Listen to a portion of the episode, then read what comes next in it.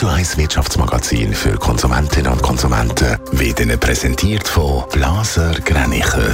Vertrauensvolle Beratung und Verkauf von Immobilien blasergreinicher.ch Adrian Sutter.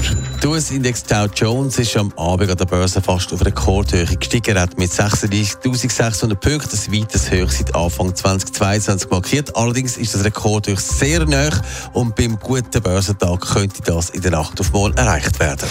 Im November sind 2 Millionen Flugreisende über den Flughafen Zürich geflogen. Das sind 14 Prozent mehr als noch im Vorjahr. Das Vor-Corona-Niveau aus dem Jahr 2019 hat aber noch nicht ganz können erreicht werden. Kanton Zürich werden die Steuern gesenkt. Das hat der Kantonsrat in der Budgetdebatte beschlossen. Neu beträgt der Steuerfuss 98 Prozent. Das ist 1 Prozent weniger als in dem Jahr. Für den Kanton bedeutet das gut 75 Millionen Franken weniger Steuereinnahmen. Es soll weniger geflogen werden, das hat es vor Corona immer wieder geheißen. Und die Forderung nach mehr Nachzügen ist laut geworden. Die SBB gibt sich Mühe, das zusammen mit Partnern zu verbessern. Adrian Sutter, jetzt kommt aber der Ex-SBB-Chef und findet, Nachzüge haben keine Zukunft. Warum das? Die SBB hat und betont auch immer, dass die Nachtzüge nicht lukrativ sind. Das hat darum, weil das eben spezielle Wege sind, die nur in der Nacht eingesetzt werden können und sie dann am Tag halt rumstehen. Wenn ich Weber als langjähriger Chef der SBB sagt, gegenüber den Media-Zeitungen, dass schlichtweg nichts fürs Klima bringt, wenn mehr Nachtzüge fahren.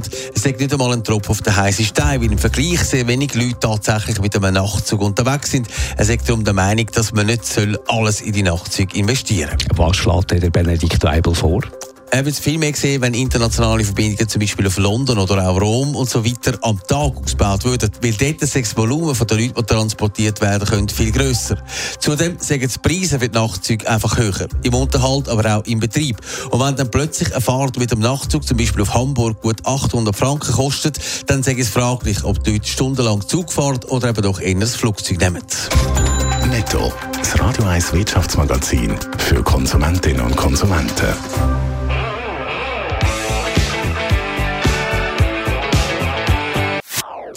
Das ist ein Radio 1 Podcast. Mehr Informationen auf radio1.ch.